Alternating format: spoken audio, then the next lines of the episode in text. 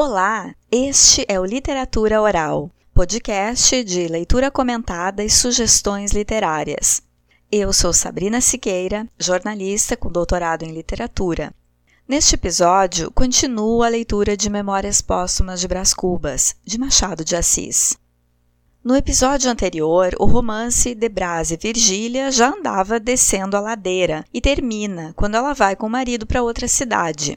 Brás conhece Inhã Loló, que é filha do Damasceno e sobrinha do Cotrim. Existe interesse de Sabina em casar o irmão com a moça, que Brás julga ser de família inferior. Também vimos a explicação da filosofia de Quincas Borba, o humanitismo. Em um dos capítulos que eu vou ler a seguir, Machado de Assis coloca na narrativa mais um fato histórico, e dessa vez um fato que ecoa no cenário que vivemos hoje, no ano de 2020: a morte de um grande número de pessoas em função de uma doença, no caso da narrativa, a epidemia de febre amarela. O narrador Brás Cubas vai falar muito por alto nessa epidemia que acarretou em muitas mortes. Na história do Brasil, ocorreu de fato uma epidemia de febre amarela na capital do então Império, em 1849, quando um navio americano teria chegado trazendo a infecção aos portos. Foram mais de 4 mil mortos no Rio de Janeiro pela doença no ano seguinte, 1850. Vamos ver o que acontece com Brás na leitura de hoje?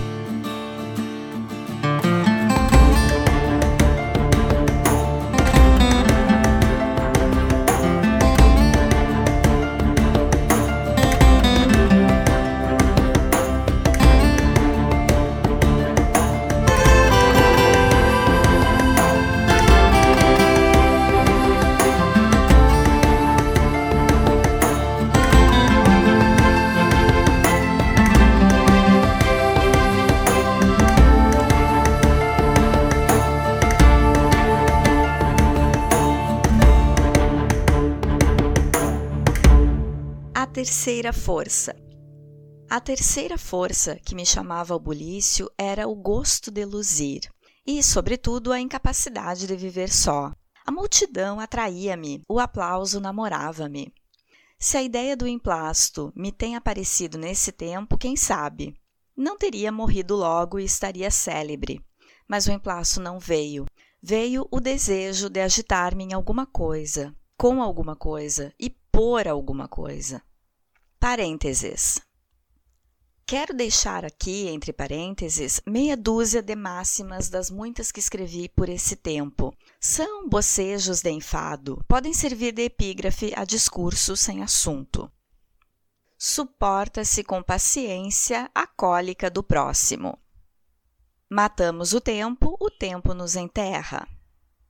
Um cocheiro filósofo costumava dizer que o gosto da carruagem seria diminuto se todos andassem de carruagem.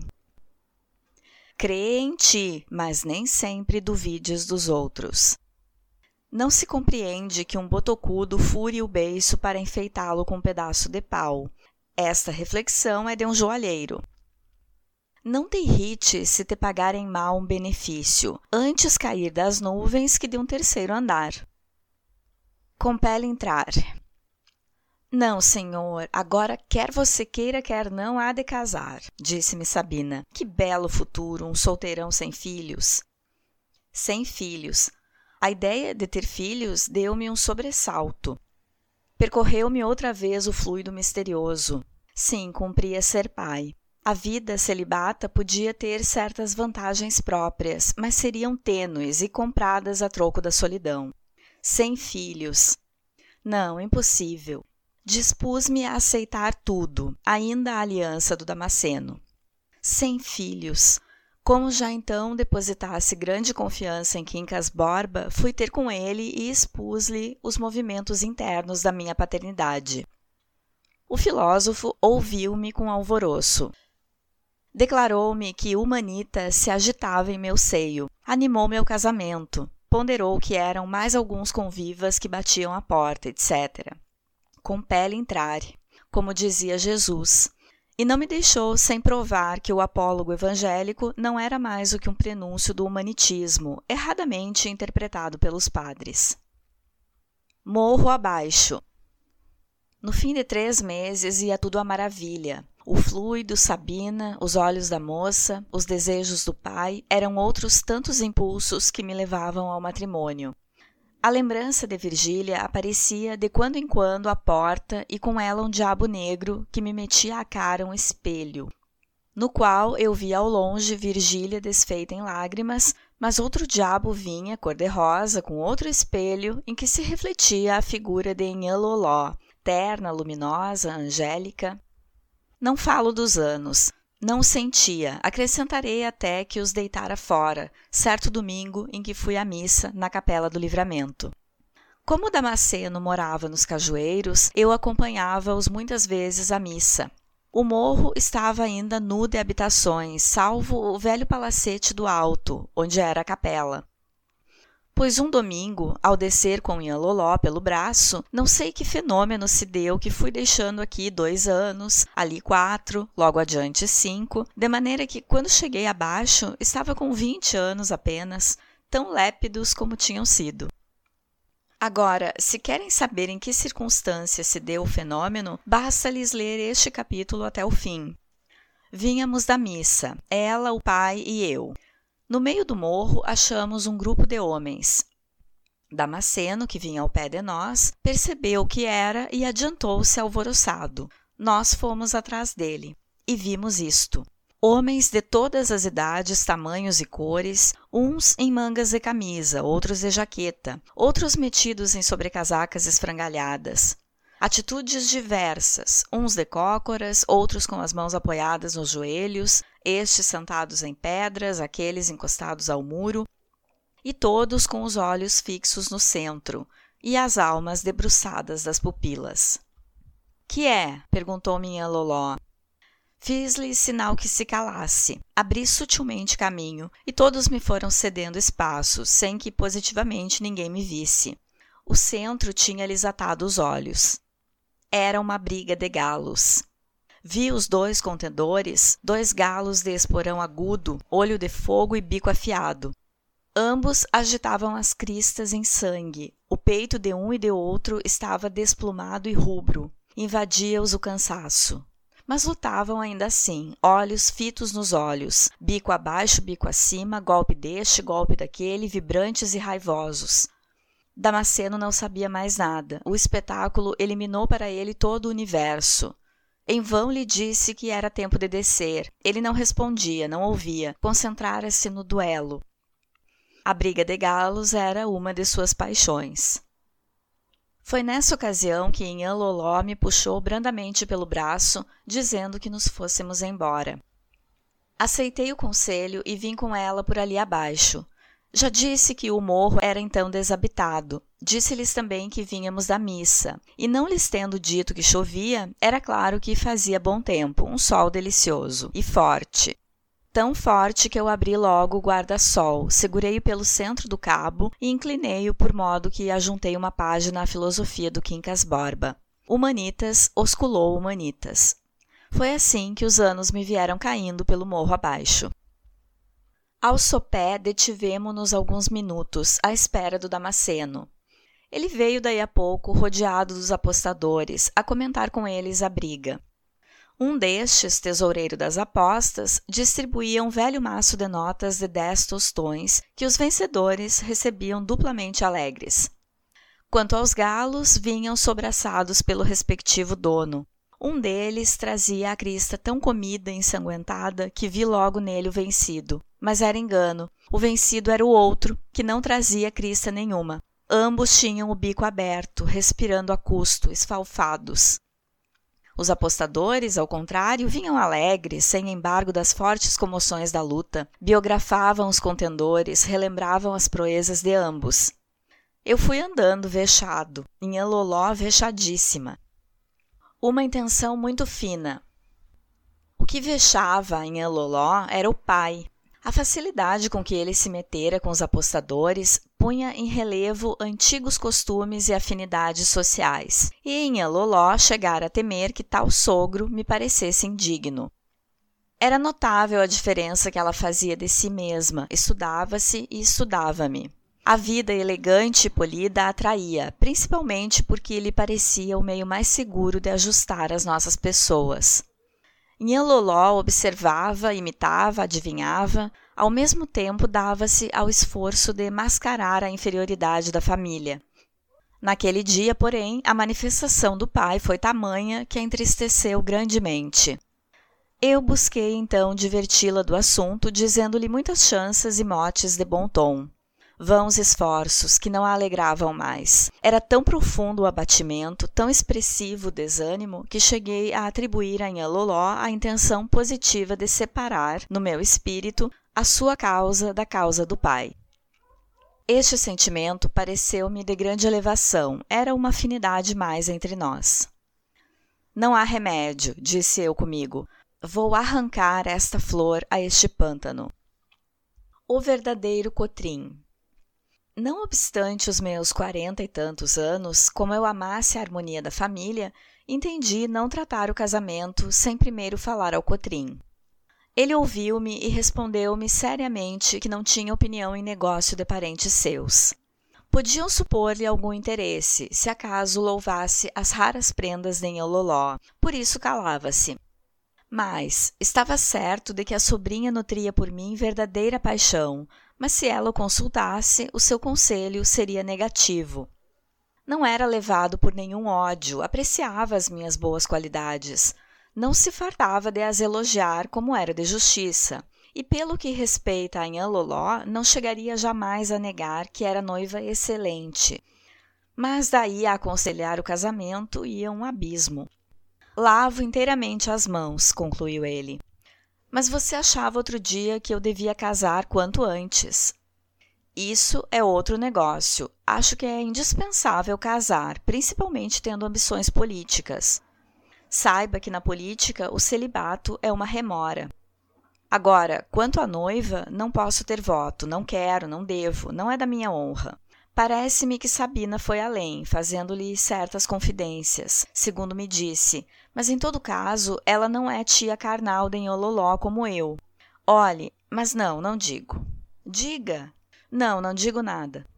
Talvez pareça excessivo o escrúpulo do Cotrim a quem não souber que ele possuía um caráter ferozmente honrado. Eu mesmo fui injusto com ele durante os anos que se seguiram ao inventário de meu pai. Reconheço que era um modelo, Arguíam-no de avareza e cuide que tinham razão, mas a avareza é apenas a exageração de uma virtude, e as virtudes devem ser como os orçamentos. Melhor é o saldo que o déficit. Como era muito seco de maneiras, tinha inimigos, que chegavam a acusá-lo de bárbaro. O único fato alegado neste particular era o de mandar com frequência escravos ao calabouço, donde eles desciam a escorrer sangue. Mas além de que ele só mandava os perversos e os fujões, ocorre que, tendo longamente contrabandeado em escravos, habituara-se, de certo modo, ao trato um pouco mais duro que esse gênero de negócio requeria. E não se pode honestamente atribuir à índole original de um homem o que é puro efeito de relações sociais. A prova de que o Cotrim tinha sentimentos pios encontrava-se no seu amor aos filhos e na dor que padeceu quando lhe morreu Sara, dali a alguns meses. Prova irrefutável, acho eu, e não única. Era tesoureiro de uma confraria e irmão de várias irmandades, e até irmão remido de uma destas, o que não se coaduna muito com a reputação de avareza. Verdade é que o benefício não caíra no chão. A Irmandade, de que ele fora juiz, mandara-lhe tirar o retrato a óleo. Não era perfeito, de certo. Tinha, por exemplo, o cestro de mandar para os jornais a notícia de um ou outro benefício que praticava. Cestro repreensível ou não louvável, concordo, mas ele desculpava-se dizendo que as boas ações eram contagiosas quando públicas. Razão a que se não se pode negar algum peso. Creio mesmo, e nisso faço seu maior elogio, que ele não praticava de quando em quando esses benefícios senão com o fim de espertar a filantropia dos outros. E se tal era o intuito, força é confessar que a publicidade tornava-se uma condição sine qua non. Em suma, poderia dever algumas atenções, mas não devia um real a ninguém. Vá de intermédio. Que há entre a vida e a morte? Uma curta ponte. Não obstante, se eu não compusesse este capítulo, padeceria o leitor um forte abalo, assaz danoso ao efeito do livro. Saltar de um retrato a um epitáfio pode ser real e comum. O leitor, entretanto, não se refugia no livro senão para escapar à vida. Não digo que este pensamento seja meu, digo que há nele uma dose de verdade e que, ao menos, a forma é pinturesca. E repito, não é meu. Epitáfio. Aqui jaz Dona Eulália Damasceno de Brito, morta aos 19 anos de idade. Orai por ela. Desconsolação. O epitáfio diz tudo. Vale mais do que se lhes narrasse a moléstia de Loló, a morte, o desespero da família, o enterro. Ficam sabendo que morreu. Acrescentarei que foi por ocasião da primeira entrada da febre amarela, não digo mais nada, a não ser que a acompanhei até o último jazigo e me despedi triste, mas sem lágrimas. Concluí que talvez não a amasse deveras. Vejam agora a que excessos pode levar uma inadvertência. Doeu-me um pouco a cegueira da epidemia, que, matando a direita e a esquerda, levou também uma jovem dama que tinha de ser minha mulher. Não cheguei a entender a necessidade da epidemia, menos ainda daquela morte. Creio até que esta me pareceu ainda mais absurda que todas as outras mortes. Quincas Borba, porém, explicou-me que epidemias eram úteis à espécie, embora desastrosas para uma certa porção de indivíduos. Fez-me notar que, por mais horrendo que fosse o espetáculo, havia uma vantagem de muito peso, a sobrevivência do maior número. Chegou a perguntar-me se, no meio do luto geral, não sentia eu algum secreto encanto em ter escapado às garras da peste. Mas essa pergunta era tão insensata que ficou sem resposta. Se não contei a morte, não conto igualmente a missa do sétimo dia. A tristeza do Damasceno era profunda. Esse pobre homem parecia uma ruína. Quinze dias depois estive com ele. Continuava inconsolável e dizia que a dor grande com que Deus o castigara fora ainda aumentada com a que lhe infligiram os homens. Não me disse mais nada. Três semanas depois tornou o assunto e então confessou-me que, no meio do desastre irreparável, quisera ter a consolação da presença dos amigos. Doze pessoas apenas e três quartas partes amigos do Cotrim acompanharam à cova o cadáver de sua querida filha. E ele fizera expedir oitenta convites. Ponderei-lhe que as perdas eram tão gerais que bem se podia desculpar essa desatenção aparente. Damasceno abanava a cabeça de um modo incrédulo e triste. Qual, gemia ele, desampararam-me.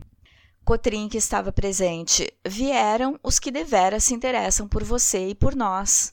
Os 80 viriam por formalidade, falariam da inércia do governo, das panaceias dos boticários, dos preços das casas, uns dos outros. Damasceno ouviu calado, abanou outra vez a cabeça e suspirou. Mas viessem. Formalidade. Grande coisa é haver recebido do céu uma partícula da sabedoria, o dom de achar as relações das coisas, a faculdade de as comparar e o talento de concluir. Eu tive essa distinção psíquica. Eu agradeço ainda agora do fundo do meu sepulcro.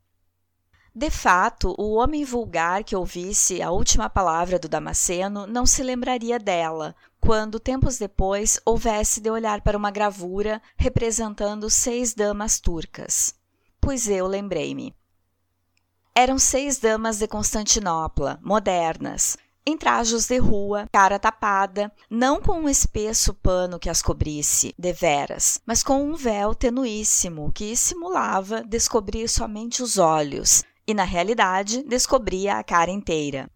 E eu achei graça a essa esperteza da faceirice muçulmana, que assim esconde o rosto e cumpre o uso, mas não o esconde e divulga a beleza.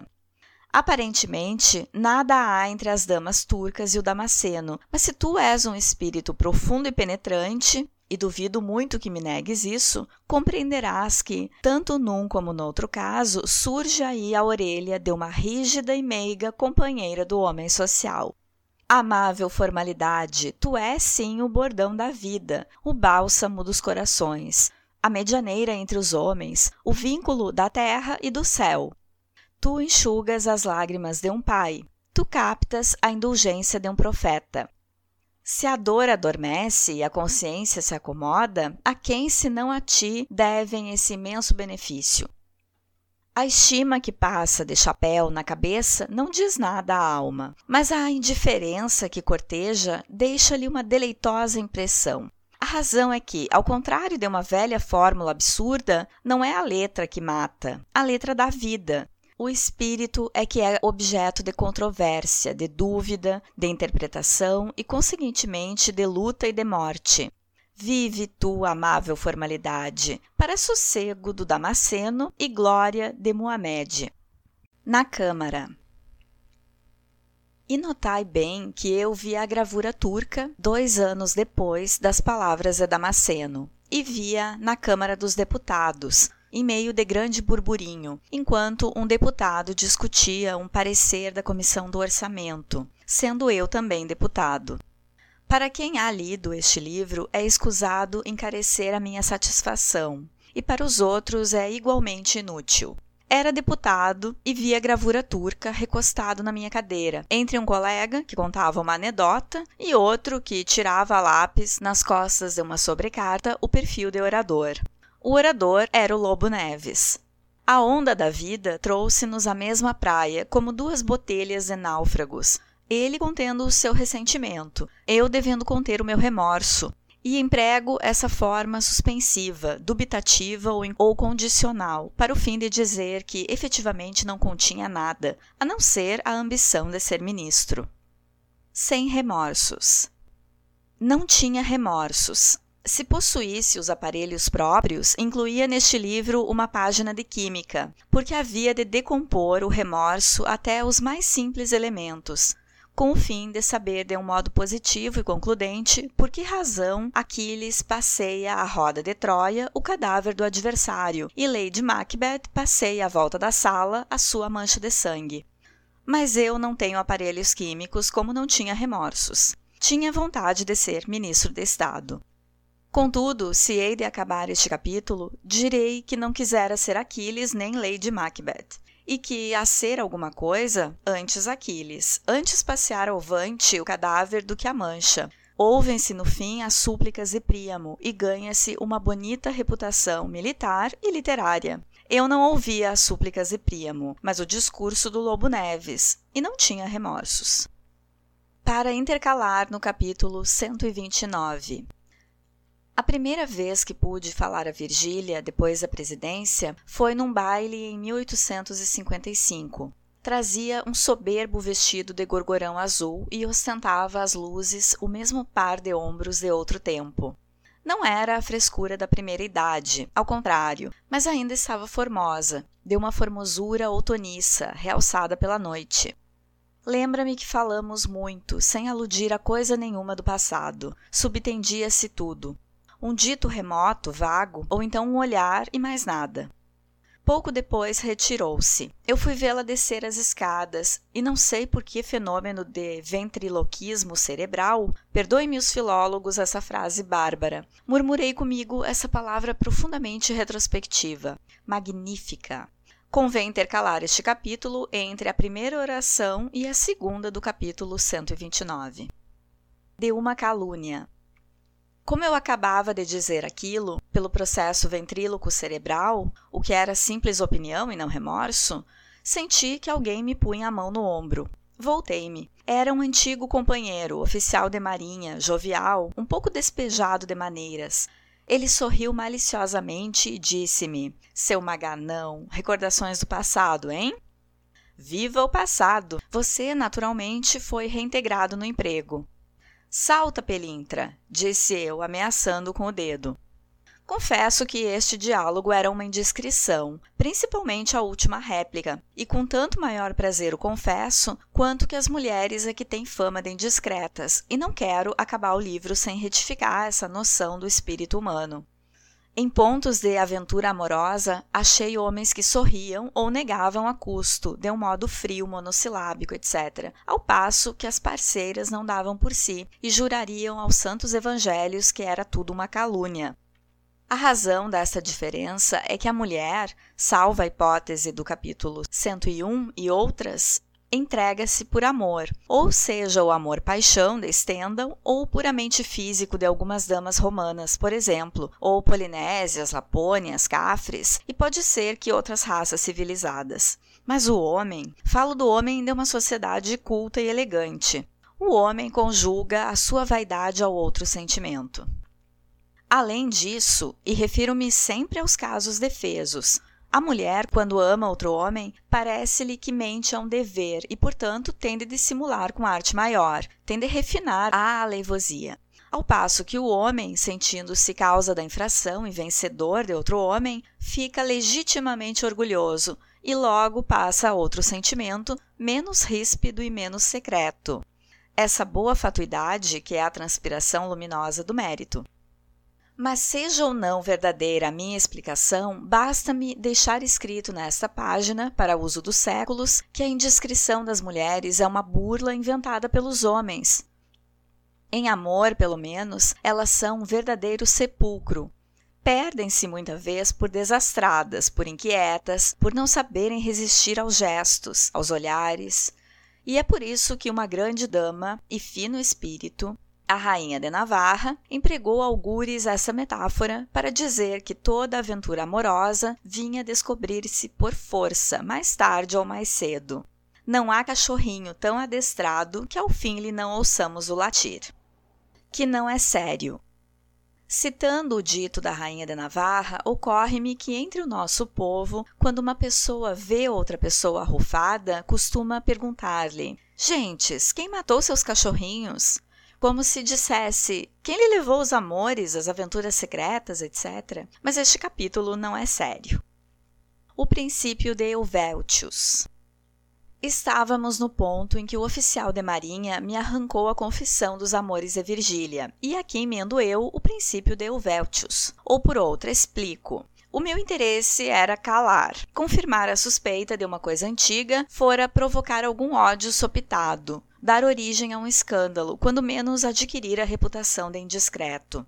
Era esse o interesse, e entendendo-se o princípio de Helvétius de um modo superficial, isso é o que devia ter feito, mas eu já dei o motivo da indiscrição masculina. Antes daquele interesse de segurança, havia outro, o do desvanecimento, que é mais íntimo, mais imediato.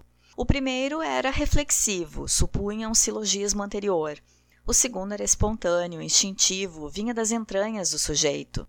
Finalmente, o primeiro tinha o efeito remoto, o segundo próximo. Conclusão: o princípio de Helvétius é verdadeiro no meu caso. A diferença é que não era o interesse aparente, mas o recôndito. 50 anos. Não lhes disse ainda, mas digo agora, que quando Virgília descia a escada e o oficial de marinha me tocava no ombro, tinha eu 50 anos. Era, portanto, a minha vida que descia pela escada abaixo, ou a melhor parte, ao menos, uma parte cheia de prazeres, de agitações, de sustos, capeada de dissimulação e duplicidade. Mas, enfim, a melhor, se devemos falar a linguagem usual. Se, porém, empregarmos outra mais sublime, a melhor parte foi a restante, como eu terei a honra de lhes dizer nas próximas páginas deste livro. 50 anos. Não era preciso confessá-lo, já se vai sentindo que o meu estilo não era tão lesto como nos primeiros dias. Naquela ocasião, cessado o diálogo com o oficial de marinha, que enfiou a capa e saiu, confesso que fiquei um pouco triste. Voltei à sala, lembrou-me dançar uma polca, embriagar-me das luzes, das flores, dos cristais, dos olhos bonitos e do burburinho surdo e ligeiro das conversas particulares. E não me arrependo, remocei. Mas meia hora depois, quando me retirei do baile às quatro da manhã, o que é que fui achar no fundo do carro? Os meus cinquenta anos. Lá estavam eles, os teimosos, não tolhidos de frio nem reumáticos, mas cochilando a sua fadiga, um pouco cobiçosos de cama e de repouso. Então, E vejam até que ponto pode ir a imaginação de um homem com sono. Então pareceu-me ouvir de um morcego escarapitado no tejadilho. Senhor Brás Cubas, a rejuvenescência estava na sala, nos cristais, nas luzes, nas sedas, enfim, nos outros. Oblivion. E agora sinto que, se alguma dama tem seguido estas páginas, fecha o livro e não lê as restantes. Para ela, extinguiu-se o interesse da minha vida, que era o amor. 50 anos. Não é ainda a invalidez, mas já não é a frescura. Venham mais dez e eu entenderei o que um inglês dizia. Entenderei que coisa é não achar já quem se lembre de meus pais e de que modo me há de encarar o próprio esquecimento. Vá em Versaletes esse nome, Oblivion. Justo é que se deem todas as honras a um personagem tão desprezado e tão digno, conviva da última hora, mas certo. Sábio a dama que luziu na aurora do atual reinado, e mais dolorosamente a que ostentou suas graças em flor sob o Ministério Paraná, porque esta acha-se mais perto do triunfo e sente já que outras lhe tomaram o carro. Então, se é digna de si mesma, não teima em espertar a lembrança morta ou expirante. Não busca no olhar de hoje a mesma saudação do olhar de ontem, quando eram outros os que encetavam a marcha da vida, de alma alegre e pé veloz. Tempora mutantur. Compreende que este turbilhão é assim mesmo. Leva as folhas do mato e os farrapos do caminho, sem exceção nem piedade e se tiver um pouco de filosofia, não inveja, mas lastima as que lhe tomaram o carro, porque também elas hão de ser apiadas pelo estribeiro Oblivion. Espetáculo cujo fim é divertir o planeta Saturno, que anda muito aborrecido. Inutilidade. Mas ou muito me engano, ou acabo de escrever um capítulo inútil. A Barrentina. E daí, não, ele resume as reflexões que fiz no dia seguinte ao Quincas Borba, acrescentando que me sentia acabrunhado e mil outras coisas tristes. Mas esse filósofo, com o elevado tino de que dispunha, bradou-me que eu ia escorregando na ladeira fatal da melancolia. Meu caro Brás Cubas, não te deixes vencer desses vapores. Que diacho, é preciso ser homem, ser forte, lutar, vencer, brilhar, influir, dominar. 50 anos é a idade da ciência e do governo. Ânimo, Brás Cubas, não me sejas palerma. Que tens tu com essa sucessão de ruína a ruína ou de flor a flor? Trata de saborear a vida. E fica sabendo que a pior filosofia é a dos choramingas, que se deita à margem do rio para o fim de lastimar o curso incessante das águas. O ofício delas é não parar nunca. Acomoda-te com a lei e trata de aproveitá-la vê-se nas menores coisas o que vale a autoridade de um grande filósofo. As palavras do Quincas Borba tiveram o condão de sacudir o torpor moral e mental em que andava. Vamos lá, faça-nos governo, é tempo. Eu não havia intervindo até então nos grandes debates. Cortejava a pasta por meio de rapapés, chás, comissões e votos, e a pasta não vinha. Urgia apoderar-me da tribuna. Comecei devagar. Três dias depois, discutindo-se o orçamento da Justiça, aproveitei o ensejo para perguntar modestamente ao ministro se não julgava útil diminuir a barrentina da Guarda Nacional.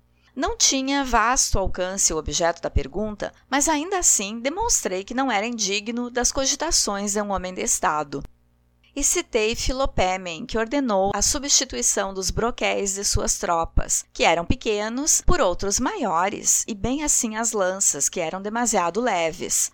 Fato que a história não achou que desmentisse a gravidade de suas páginas. O tamanho das nossas barretinas estava pedindo um corte profundo, não só por serem deselegantes, mas também por serem anti-higiênicas. Nas paradas ao sol, o excesso de calor produzido por elas podia ser fatal. Sendo certo que um dos preceitos de Hipócrates era trazer a cabeça fresca, parecia cruel obrigar um cidadão, por simples consideração de uniforme, a arriscar a saúde e a vida e, consequentemente, o futuro da família. A Câmara e o governo deviam lembrar-se que a Guarda Nacional era o anteparo da liberdade e da independência e que o cidadão, chamado a um serviço gratuito, frequente e penoso, tinha direito a que se lhe diminuísse o ônus, decretando um uniforme leve e maneiro. Acrescia que a barrentina, por seu peso, abatia a cabeça dos cidadãos, e a pátria precisava de cidadãos cuja fronte pudesse levantar-se altiva e serena diante do poder, e concluí com esta ideia: o chorão que inclina os seus galhos para a terra é árvore de cemitério. A palmeira, ereta e firme, é árvore do deserto, das praças e dos jardins. Vária foi a impressão deste discurso. Quanto à forma, ao rapto eloquente, à parte literária e filosófica, a opinião foi só uma. Disseram-me todos que era completo e que de uma barretina ninguém ainda conseguira tirar tantas ideias. Mas a parte política foi considerada por muitos deplorável. Alguns achavam o meu discurso um desastre parlamentar. Enfim, vieram dizer-me que outros me davam já em oposição, entrando nesse número os oposicionistas da Câmara que chegaram a insinuar a conveniência de uma moção de desconfiança. Repeli energicamente tal interpretação, que não era só errônea, mas caluniosa, à vista da notoriedade com que eu sustentava o gabinete. Acrescentei que a necessidade de diminuir a barretina não era tamanha que não pudesse esperar alguns anos, e que, em todo caso, eu transigiria na extensão do corte, contentando-me com três quartos de polegada ou menos. Enfim, dado mesmo que a minha ideia não fosse adotada, bastava-me tê-la iniciado no parlamento. Quincas Borba, porém, não fez restrição alguma. Não sou homem político, disse-me ele ao jantar, não sei se andaste bem ou mal, sei que fizeste um excelente discurso. E então notou as partes mais salientes, as belas imagens, os argumentos fortes, com esse comedimento de louvor que tão bem fica um grande filósofo. Depois tomou o assunto à sua conta e impugnou a Barretina com tal força, com tamanha lucidez, que acabou convencendo-me efetivamente do seu perigo.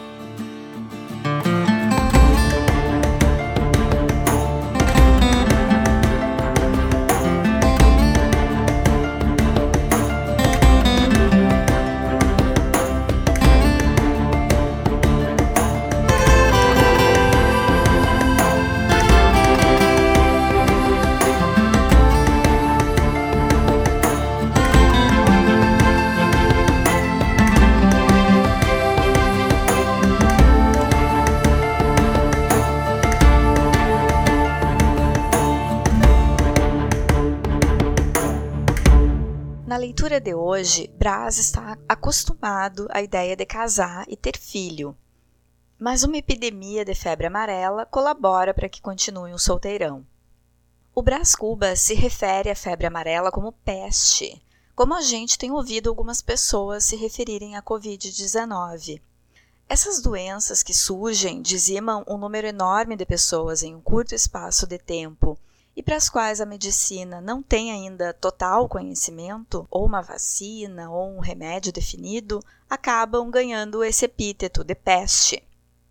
A febre amarela também aparece no romance Lucíula, de 1862, de José de Alencar.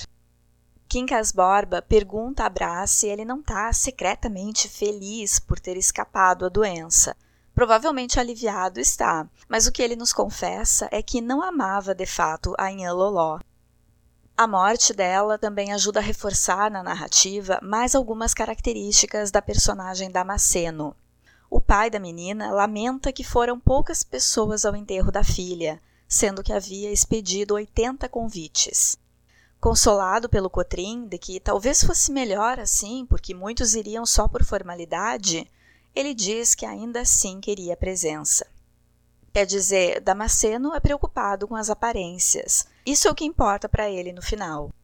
Também de Cotrim, a narrativa nos traz algumas informações novas.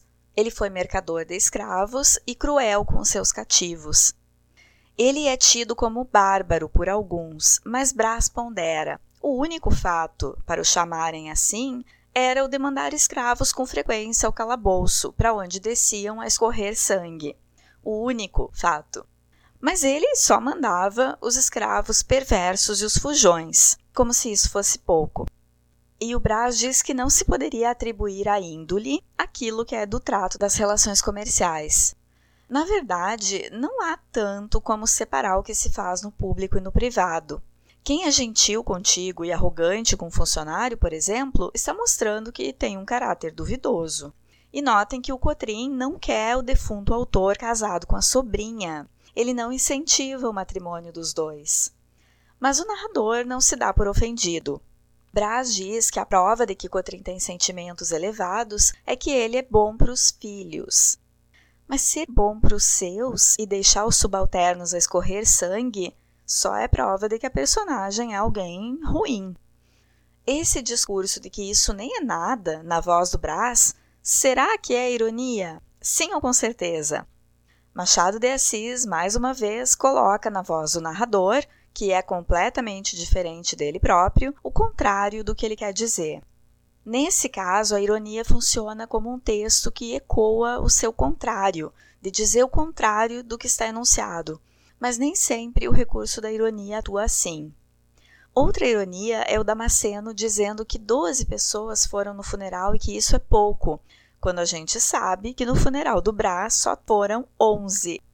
Outra ironia dentro dessa narrativa é o quanto desocupados são os deputados na Câmara quando o Brás está deputado.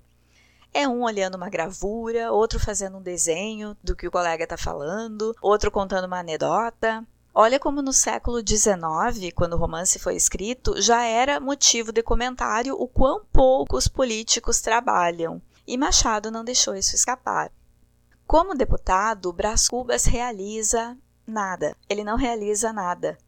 Faz um discurso sobre uma mudança no uniforme da Guarda Nacional e é meio que ridicularizado. Foi mal interpretado e ainda teve de se desdizer.